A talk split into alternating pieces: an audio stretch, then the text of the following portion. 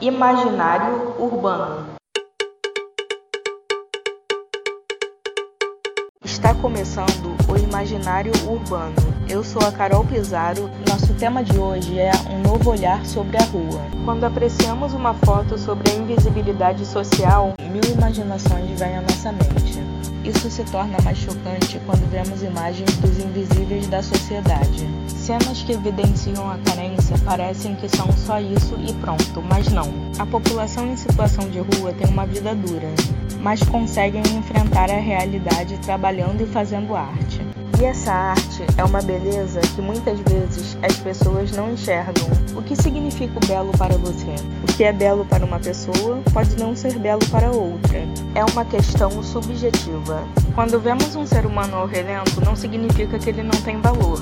A maioria das pessoas não enxerga mais do que a miséria. Existe esse outro lado da questão, não um morador de rua, mas uma pessoa que está ali para sobreviver fazendo a arte. Alguns fotógrafos são engajados com a causa e conseguem registrar além do superficial. É por isso que hoje eu trago para você o depoimento de um fotógrafo que conhece bem essa população, o fotógrafo Vander Rocha. Aqui quem fala é Vander Rocha, eu sou fotógrafo daqui da cidade de Niterói. Estou aqui para falar um pouquinho sobre invisibilidade, né? Fotografia de invisibilidade na sociedade. Eu tenho uma, uma exposição que foi lançada em 2017. Essa exposição que se chama Se Você Não Entende, Não Vê, Se Não Me Vê, Não Entende, fala exatamente sobre o tema, mas falando sobre uma coisa mais ampla, né? Invisibilidade geral na sociedade, que não abrange somente é, os né, as pessoas em situação de rua, mas também qualquer tipo de invisibilidade, como os idosos, os menores, transexuais, os artistas de rua. É uma forma com que eu fiz para me expressar junto à sociedade sobre esse tema tão delicado, tão deixado de lado pelos nossos governantes. Ter participado né, do processo criativo das fotos dessa exposição me fez crescer também muito como gente. A gente entende e entra um pouquinho né, no mundo dessas as pessoas antes de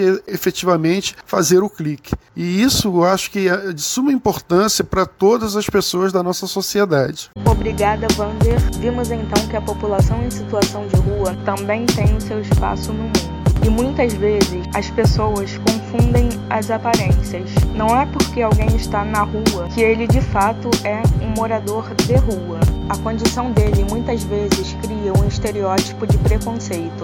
Os seres humanos precisam abrir mais o pensamento para entender o lado do próximo. Estamos encerrando aqui o nosso podcast. Obrigada por ouvir e até breve. Imaginário urbano.